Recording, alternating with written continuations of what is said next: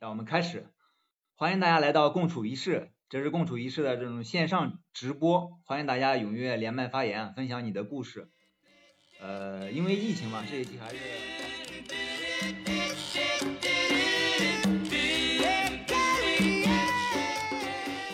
你好，我是 Scott，欢迎收听本期的共处一室。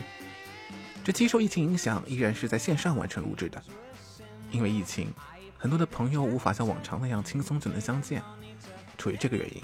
我们的主持人李普以及我们的四位嘉宾，嗨，我是可爱的小熊。大家好，我是前颜值担当大队长。大家好，大家好，我是韩有玉。Hello，大家好，我是超超。我们想和大家一同聊聊我们人生中曾经的朋友们。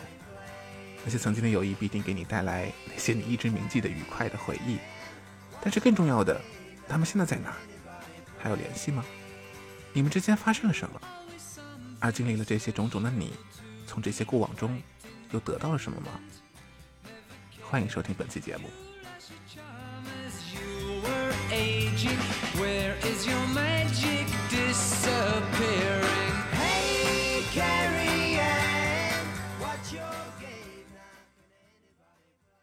节目一开始，我们先让大家聊聊自己曾经的那些朋友们。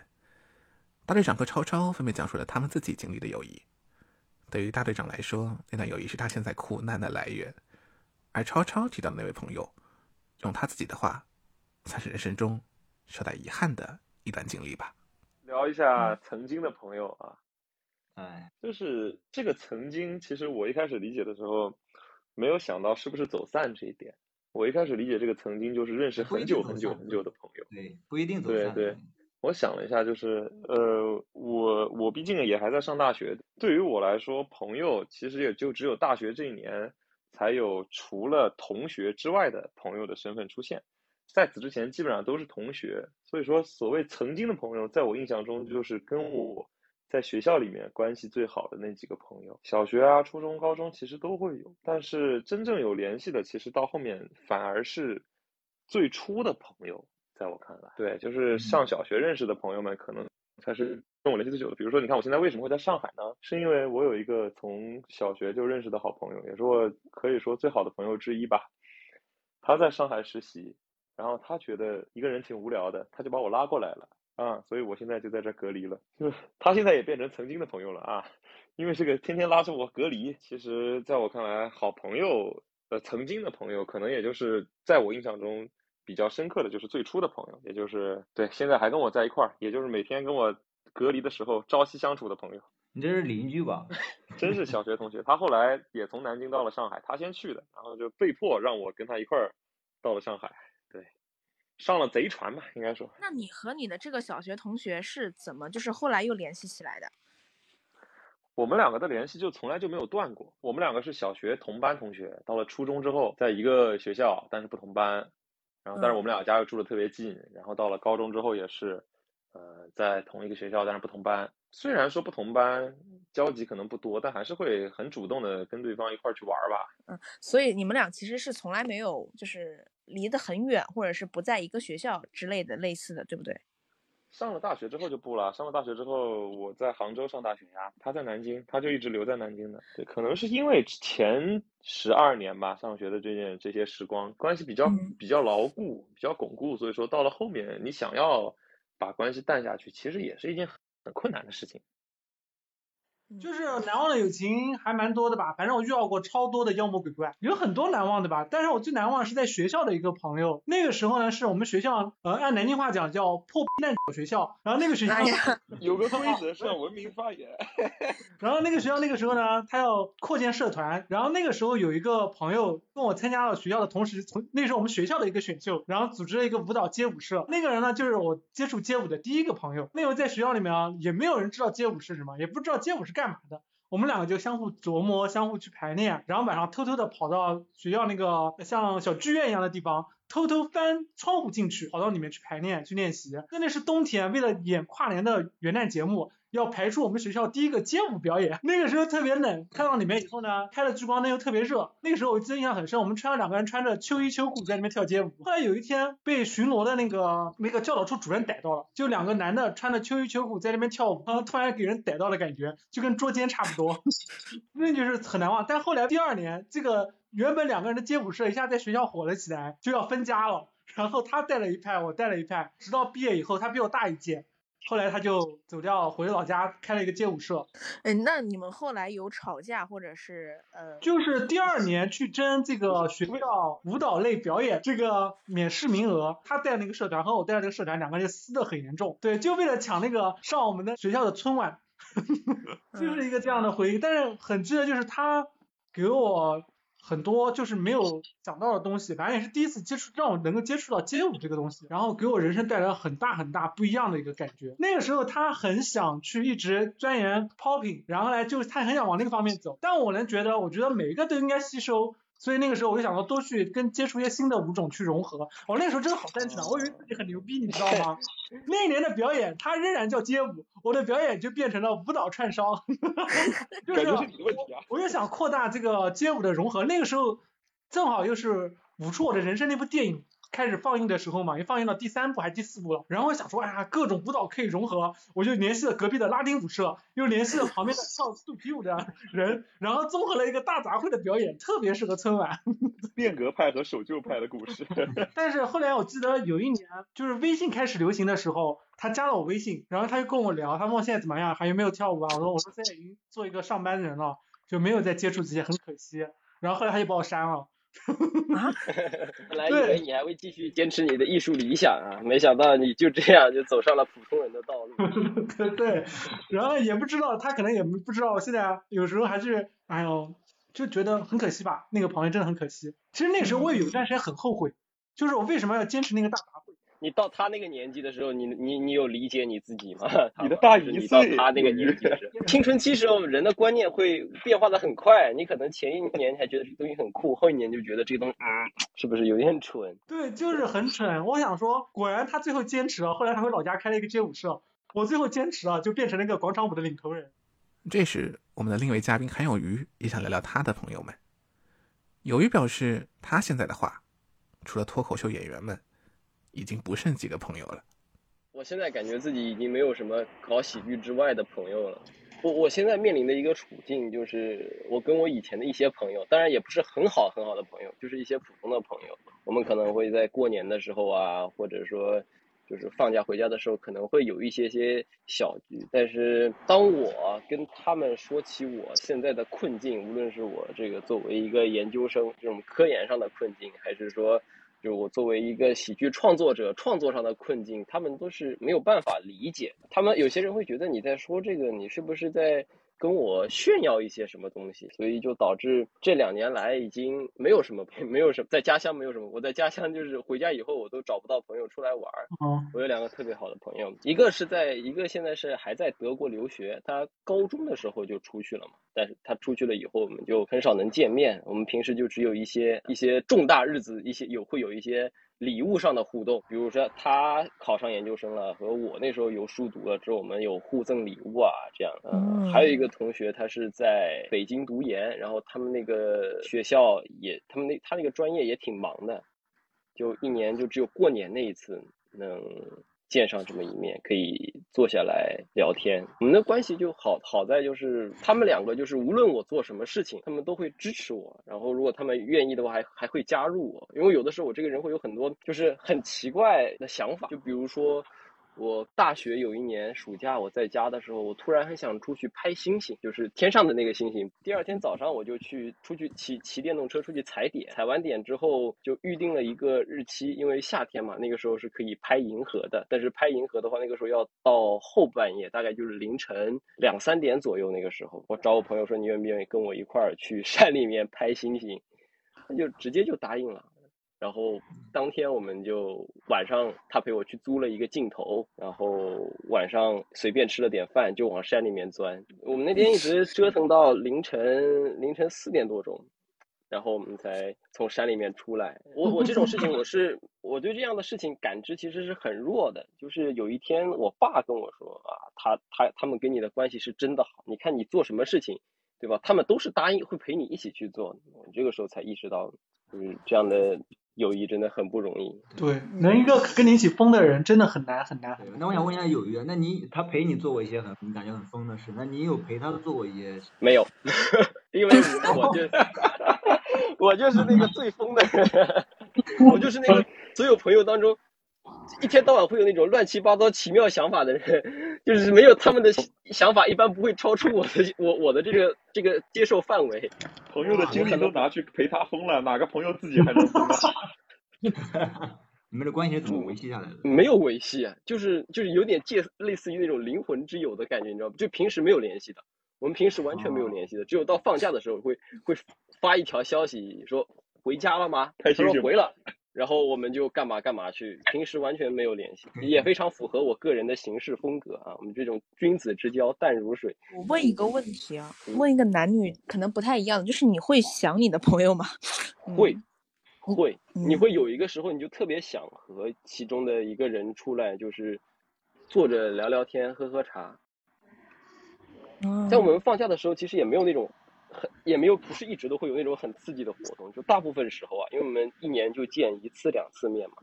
就是找一家嗯咖啡厅，或者说找一家喝茶的地方，就坐下来聊天啊，可能会聊很长很长时间。像我们去年啊，不就是今年春节的时候，我们见了一面，那次也很巧，我们一起吃了个烧烤，然后一块儿散步，散了五公里。走了一个多小时，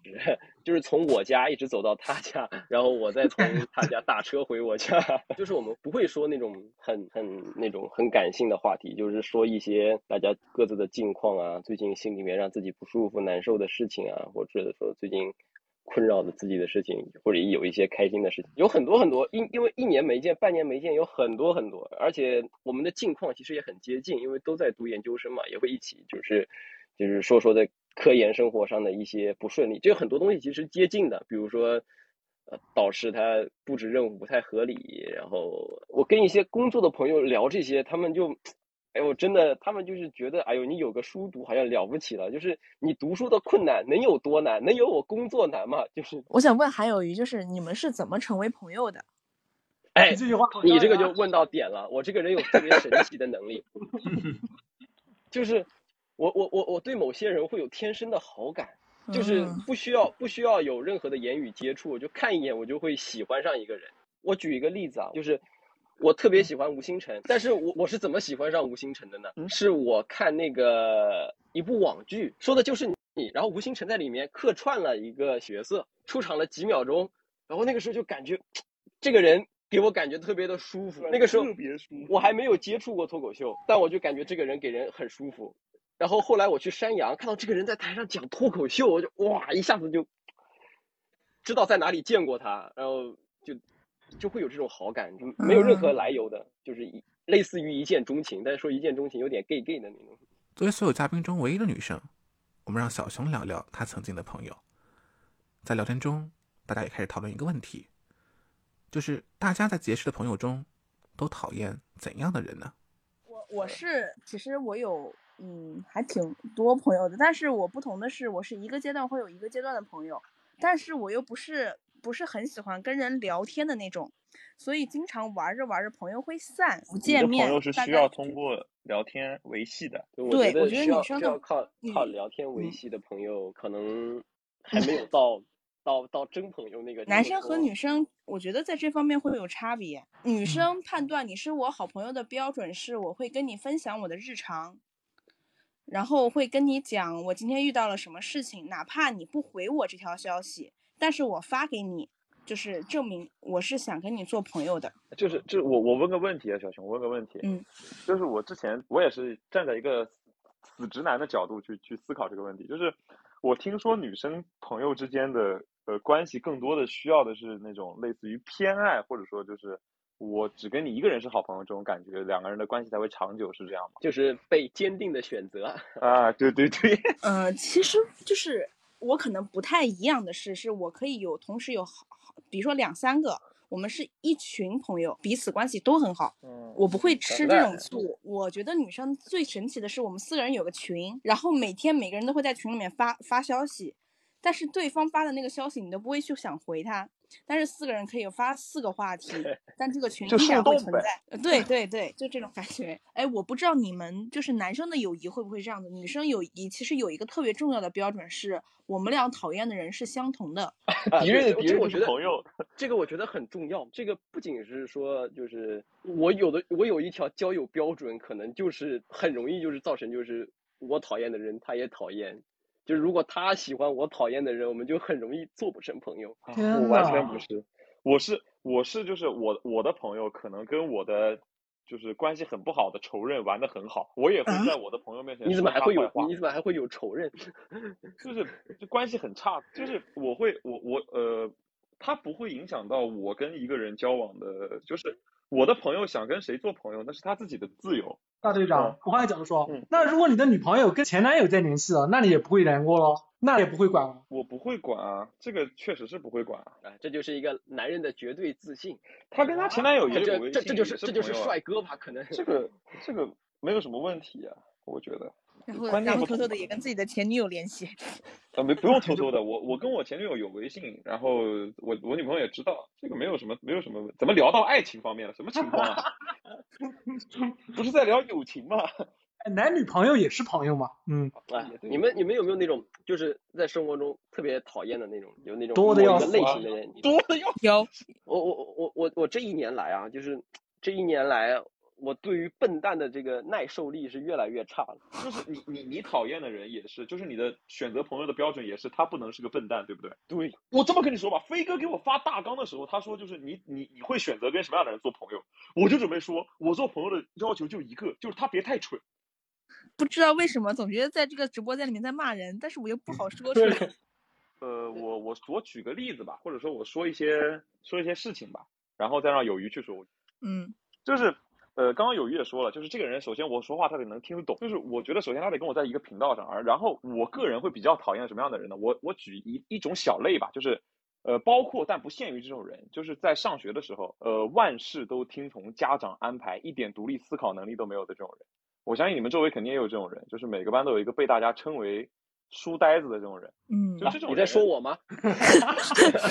显然不是，没有没有没有。就就你这种会会会买自行车的，应该不太是。就是你父母说什么他就听什么，然后父母把他安排的明明白白的，然后到了学校，父母也会去很积极的把他送到学校，怎么怎么样，然后什么东西都被都被安排的明明白白、妥妥当当，然后一点自己的思考都没有。就是我家长让我干嘛我就干嘛，这种人属于是我我比较讨厌的，因为第一是你们在聊的话题，学生们嘛，大家聊的话题肯定都是呃最近发生了什么事情，或者说最近上了什么新的什么什么好好玩意儿，那种人一般会不知道，因为在家长的管束下，他是没有时间去看这些东西。第二就是他看了，他也没有办法加入到你们的思想当中来，你就会觉得他跟你是完全脱离的，他的思维是被前人所桎梏住的。就是他他可以不跟我是一个世界，但他的脑子得能转得过来，他得想到那我是什么世界，我跟你们相比较而言，我个人的观念是什么样的。他如果能说出这些来，我也会跟他做朋友。但如果说他就、哦嗯不懂对，那我就觉得不愿意跟这种人玩。呃假如说啊，假如说如果你想跟一个很特别聪明的人交朋友，如果他看不上你，你怎么办？那我会觉得是我自己的问题，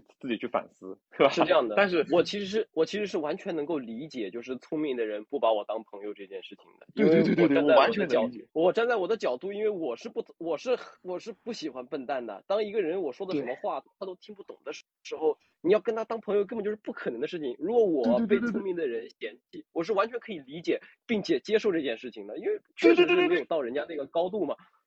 我完全可以接受。你俩可以做个好朋友，我感觉啊。我，那就是好朋友。我觉得有一些就是让我觉得不舒服的，让我觉得这个人可能有点不太聪明的，就是以单一的逻辑处理所有的事情，就是你用那个话就是可能有点二极管，它就只有两面。嗯我我之前就认识了一个认识了一个异性，在他看来，这个世界上所有的事情都是男女之间的一点事情，你知道吧？他所有的事情都可以从男女这个根本逻辑出发。他认为就是你如你不理他，他你就是去找别的女人了。你不能去，你你不可能是在做什么，你不可能是在工作，不可能是在科研，不可能在写稿子，你就只可能去找别的女人了。然后这个同事之间，这个有一点点什么，有一点点小摩擦啊什么的，他就会上升到啊，可能是看上了同一个女同事，然后他们俩之间有有这种什么情敌关系，我不太喜欢这样。就是他所有的事情都是一个根本逻辑，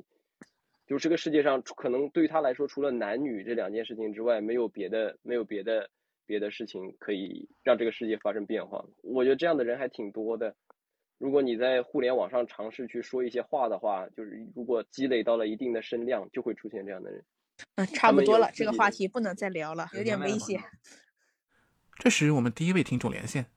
上次有参与连线的热心听众大姚继续给我们分享了他在留学时期交到的朋友。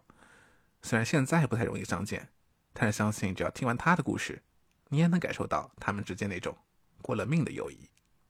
我朋友，就是我感觉从小到大朋友倒还可以，因为从小到大都会打篮球、踢足球嘛，然后就会积累一些朋友。然后今今天想聊的就是一个朋友，就像韩有余说的，我特别赞同他。就第一面就见他，我就觉得看这个人特别的顺眼，然后就想跟他做朋友。然后果然跟他成为朋友呢，也是因为我们就是首先都是很喜欢赵本山的小品，就是他我说一个点，他都能接上那个梗。那就比如说我们第一次见面是踢足球的时候嘛，去踢足球的时候正好有一个人受伤了，然后那个有一个人就说，哎，要跺一跺，跺一跺。然后呢，当时我肯定就想加一个梗嘛，我我就说这个你跺你也麻，然后说，然后说完之后呢，其他人都跟傻逼一样看着我，但是只有他反应过来了，看了我一眼，笑笑说忽悠，接着忽悠，然后我们俩就感觉产生了一种磁场，然后就就是顺利的成为了好朋友。然后后来我们经常一起看这个《欢乐喜剧人》啊什么的，然后你们在英国认识的，然后一起看《欢乐喜剧人》。是的，一起一起一起看《欢乐喜剧人》的直播，说说明这个这个这个国外的喜剧啊，确实是不怎么样。确实对。要 要看喜剧啊，还是得看咱们国家的。然后我觉得最重要的，我们成为朋友呢，还有一个点，就是因为我们俩都很能吃。就上上一期我也说了嘛，我当时可以一顿饭吃两个十二寸的披萨，然后呢，就是他也可以，他可能比我吃的更多，他可能还要再加上两个鸡翅，然后就是吃能吃到一点。因为就有些饭量小的人跟我们俩去吃饭，他又觉得很亏，如果 A A 制的话。就明明我们俩吃了百分之八十的东西，但是但是他还要付这个除以三的钱。哎，我以前有一嗯个好朋友，也不能说以前，现在也是好朋友，但我们现在不在一个城市了。我们之前他在南京读书的时候，嗯我们俩就是一到过节，我们就会去吃翅膀亭。我们俩会在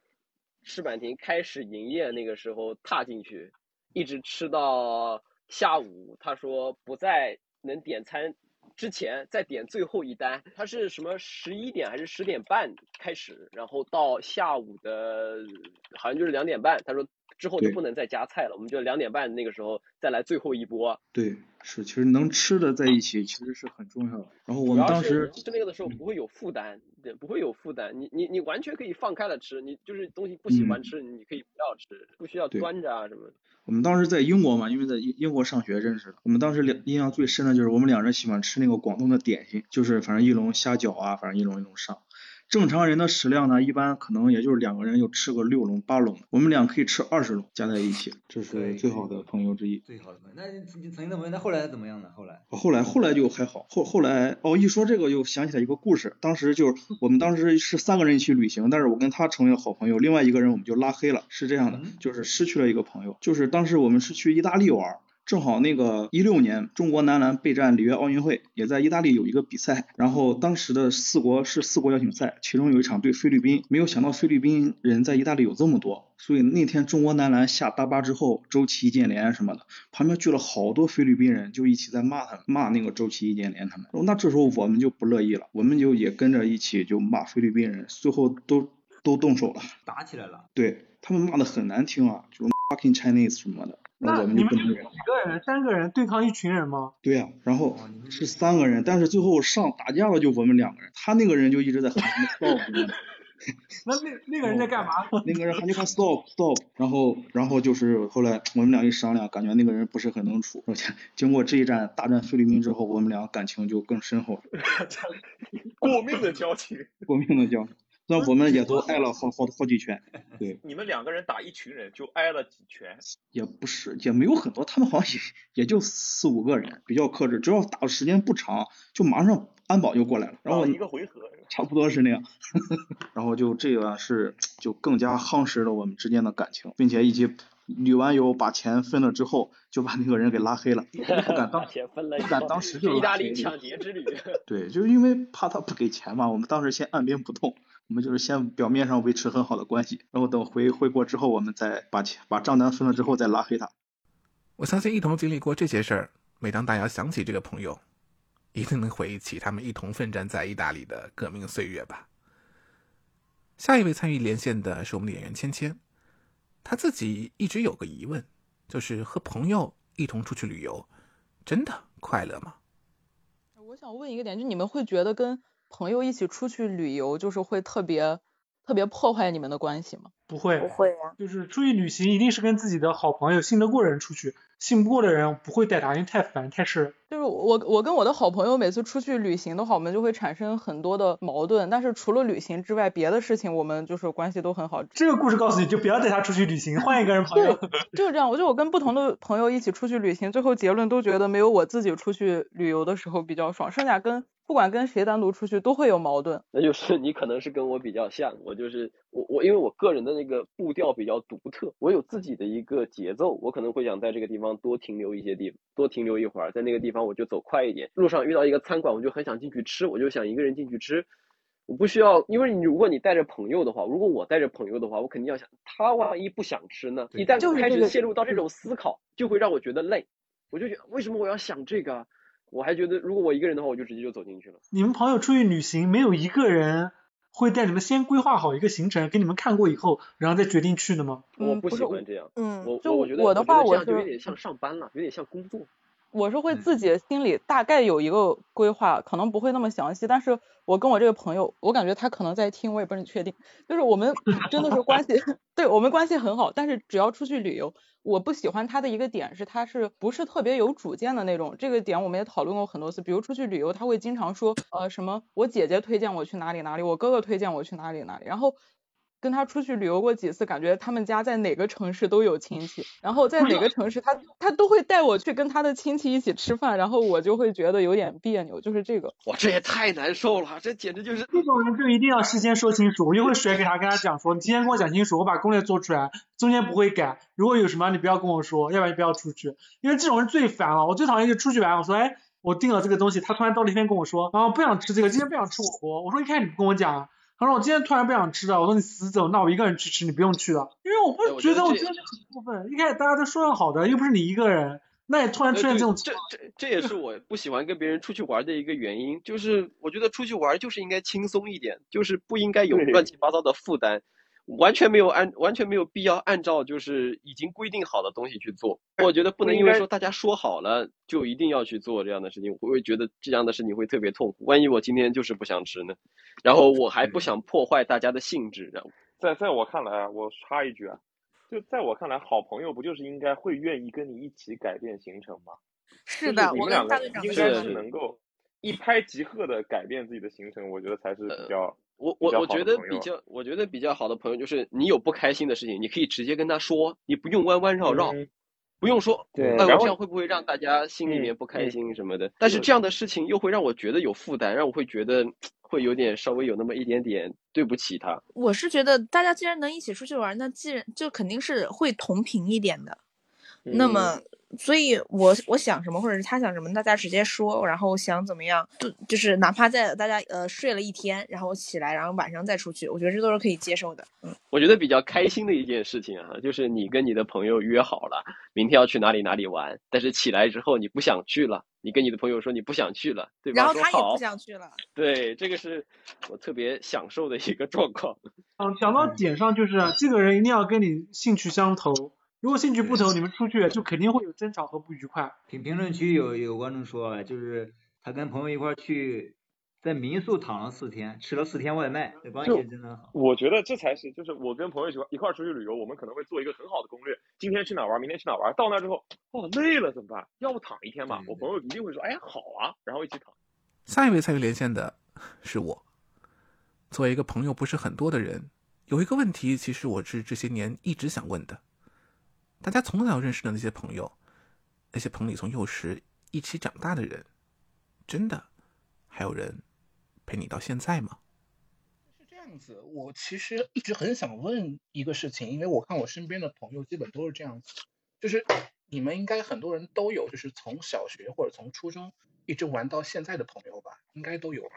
有的有的，呃，我是这样子，因为我会感觉我身边的朋友都有这样的情况，就是他们都有这样子从小玩到大的朋友，但我是没有的，我完全没有这样的朋友。我其实蛮羡慕你们这样的人的。主要是这样子，我小的时候的话，我是住在南京的城北，然后我们上学的话是在秦淮区夫子庙这一块，在城北的厂区，然后我们每天早上六点钟起床坐车。从城北坐大概一个小时车到夫子庙城南这一块上学，放学的时候大概五点半坐厂车，再坐一个小时回到北边的厂区中国区里。平常大家放学的时候，大家都能啊，呃，我的同学他们能互相去看，回家有时间看动画片，他们能各自去各自家里面玩，然后放学一起踢足球啊，或者是出去逛一逛，在夫子庙那个很繁华的地方。但是我从来没有参与过这样的活动。然后我有一个还不错的朋友，呃，从小学一年级玩到五年级，玩到六年级，大家有时候也会聊天，比如说他会说别人说他喜欢谁呀、但是我没有喜欢谁，什么什么的，这些很幼稚的东西。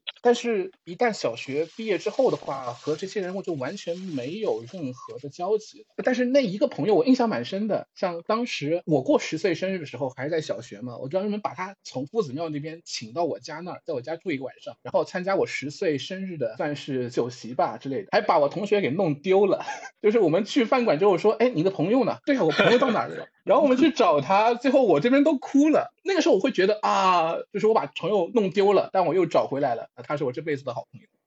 但是没有，但是没有。上了初中之后的话，我和小学那批人就完全不联系了。但是我有时候也试着做过一些事情，比如说我有他家电话号码，我记得我在他过十五岁还是十几岁生日时打过电话号，打过他电话，然后他妈妈还认得我，说哦，你就是那个谁谁谁吧。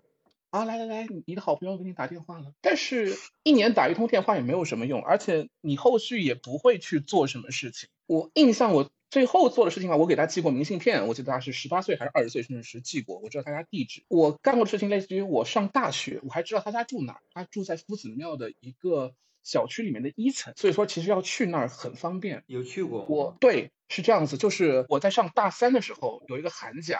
我在夫子庙那边，我突然说嗯我想去他家看一看。然后我就去了小区，很方便，也没有门禁，没有人查你随康码。你进去的话，你发现他家有身影，你感觉应该是他妈妈的声音，就是他家人还在那儿。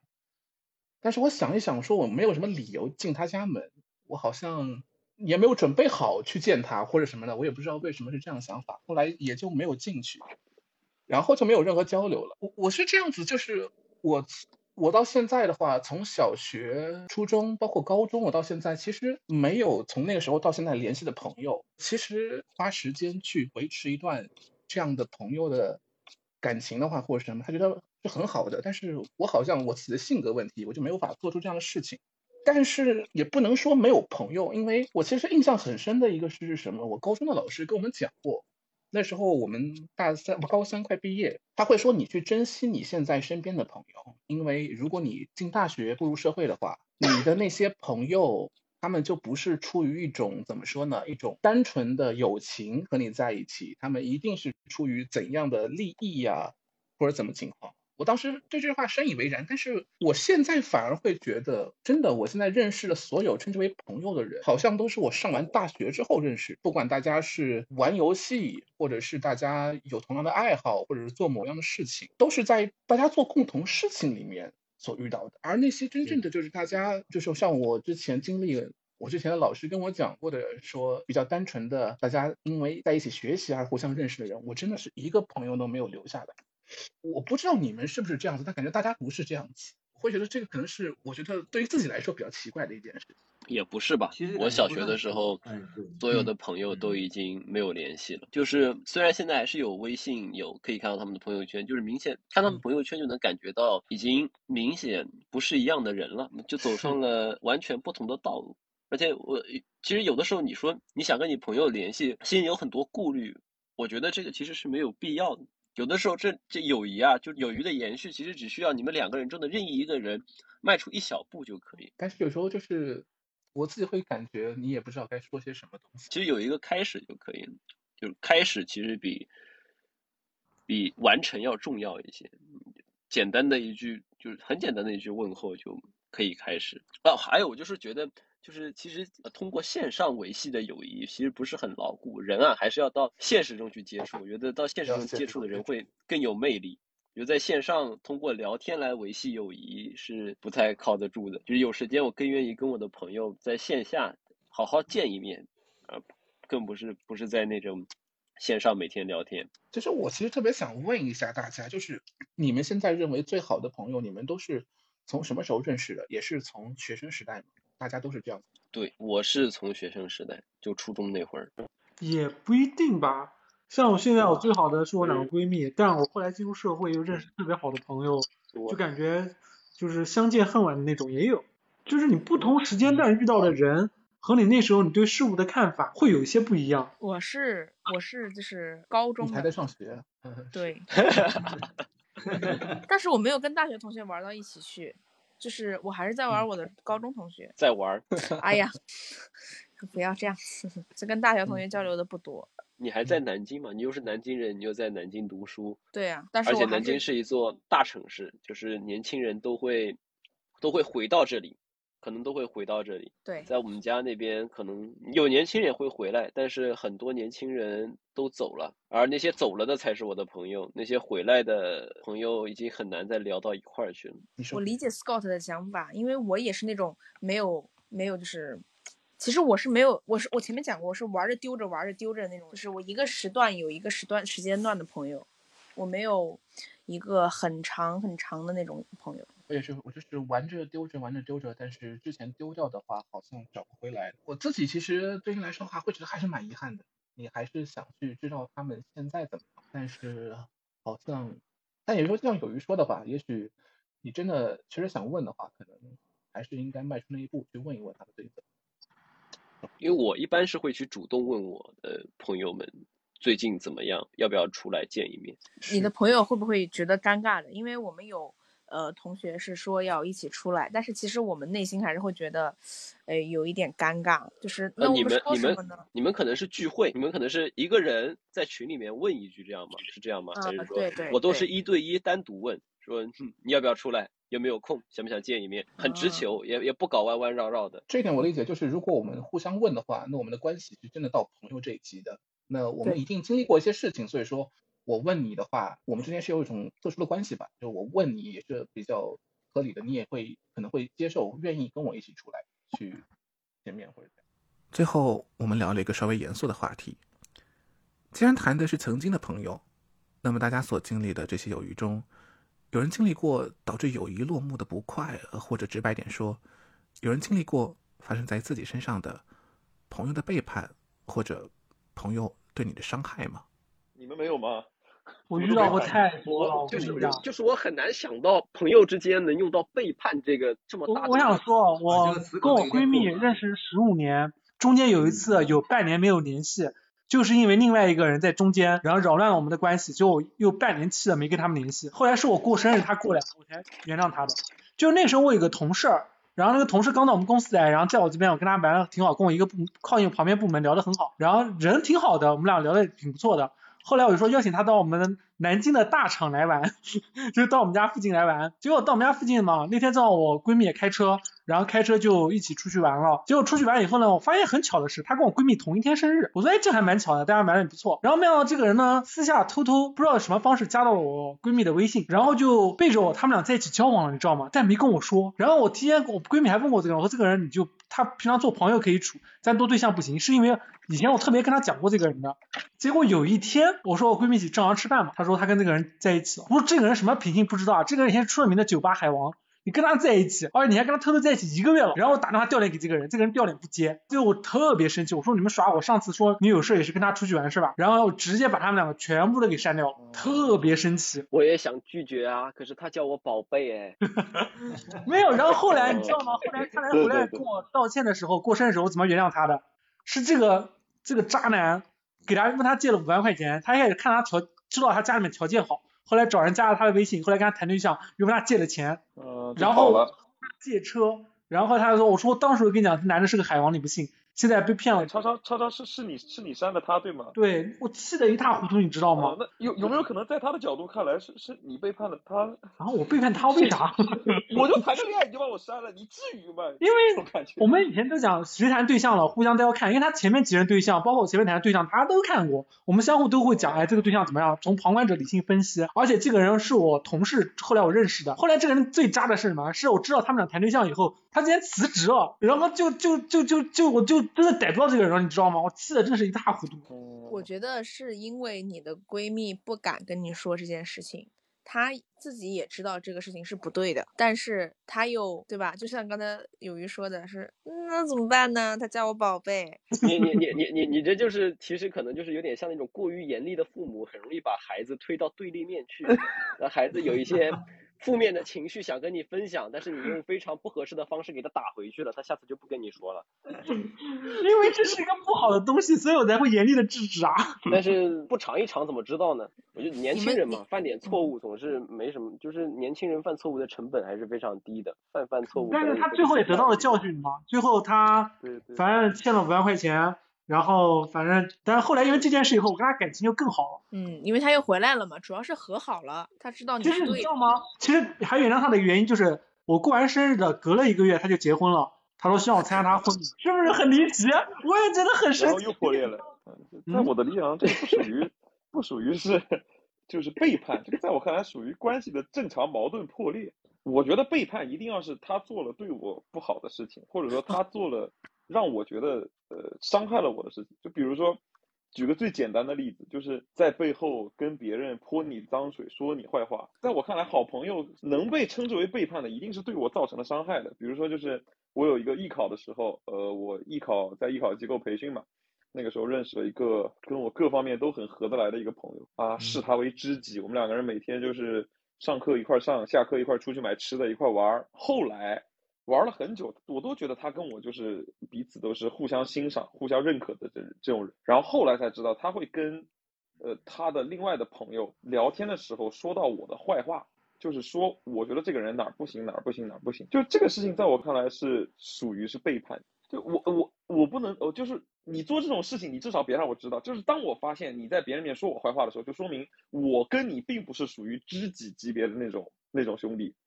对，我们两个并不是毫无嫌隙，我们两个并不是说呃高山流水曲高和寡的那种朋友。那我就会觉得我被你背叛了，我把你当做了这样的朋友，并且在我看来，你表现出的是你把我当做了这样的朋友，但后来我发现你并不是，你最多就是把我当一个呃有什么有点毛病的普通朋友，这样子的这种情况，是我比较觉得我被背后捅了一刀，我觉得我就会因此堕入深渊，所以从此之后我就没有再跟这个人有过什么联系。我是有一个感受是，你如果觉得他跟你相处不舒服，那么你们肯定玩不长久。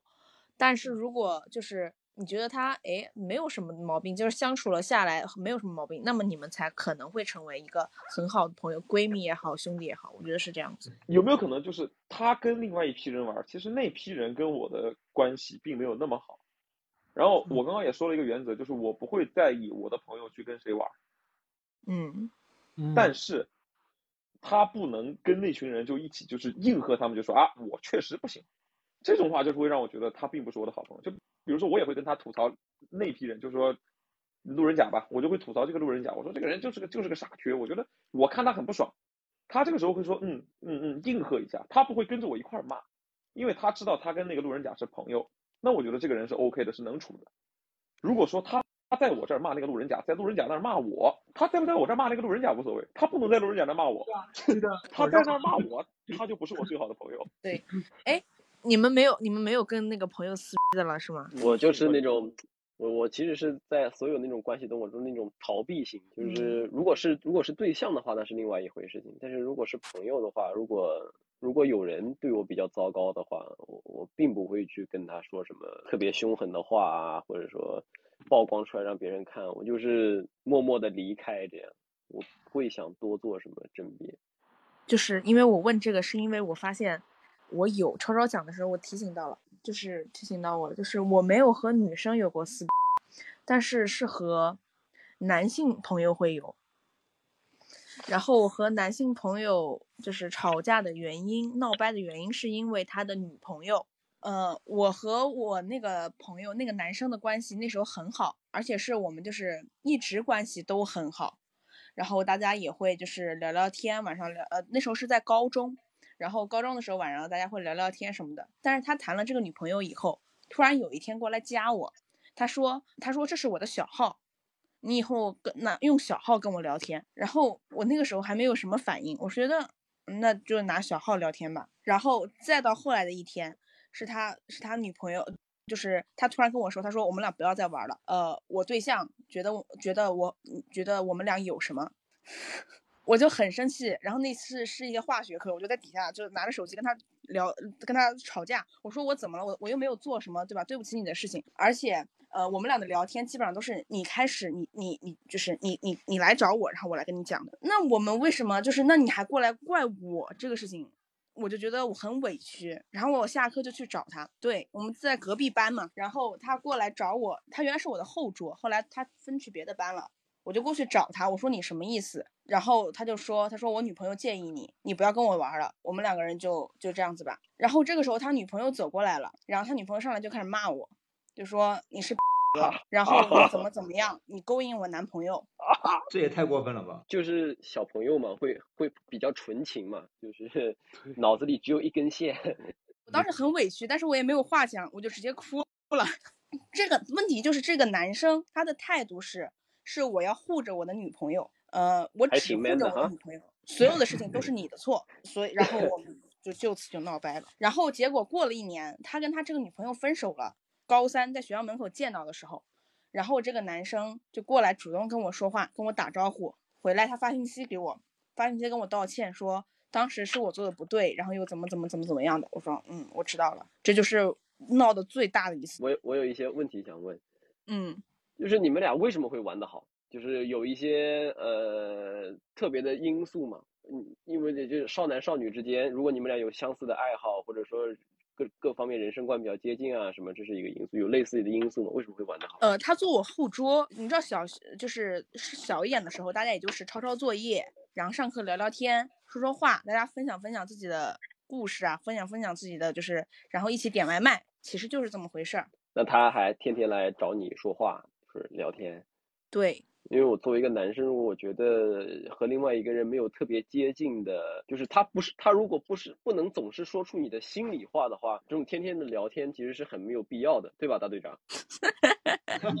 跟别人聊，觉得这个活动特别多余，但是我会尊重我的朋友，就是他如果想这么聊，我也不会觉得，就是他只要有脑子，他想跟谁聊就跟谁聊，他想做什么样的事就做什么样的事儿。我聊一下我的吧，我是感觉没有没有遭遇到背叛，我感觉我我好像做过就类似背叛的事情，我感觉。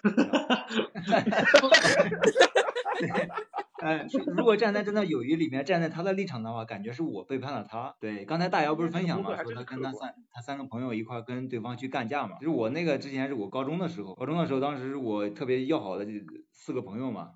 特别好，关系特别好。高中在一块，然后睡觉在一块，吃饭在一块，在一块关系特别好嘛，打球啊一块去，关系特别好。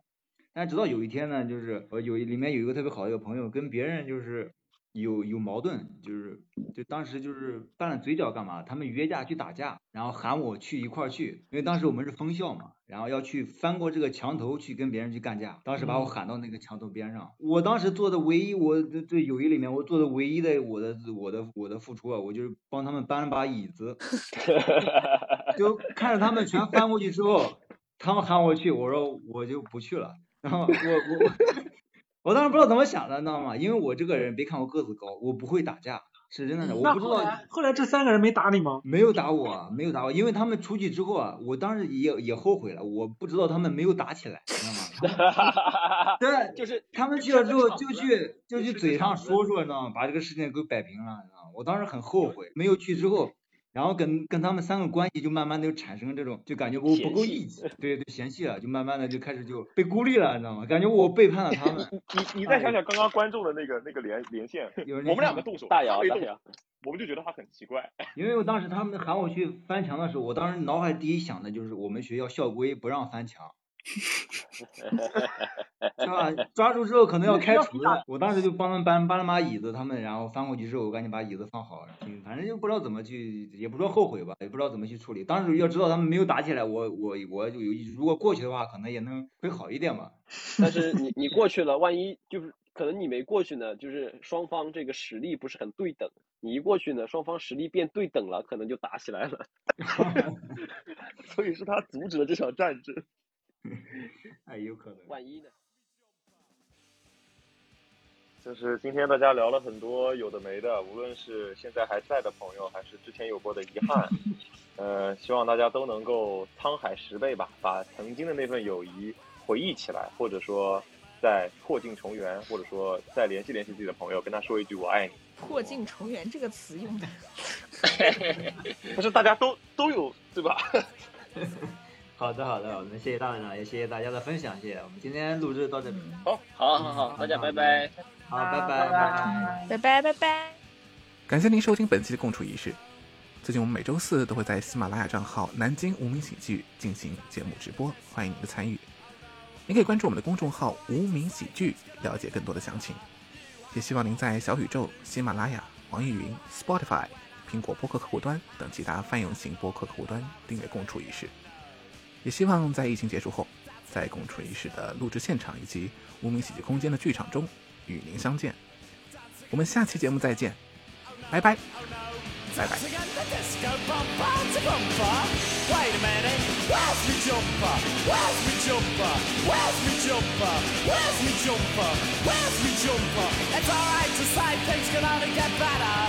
You have lost your brand new sweater. Pure new wool and perfect stitches. Not the type of jumper that makes you itches, oh no. Dancing in the disco. Go, go, go. Dancing in the disco. Oh no, oh no, am I?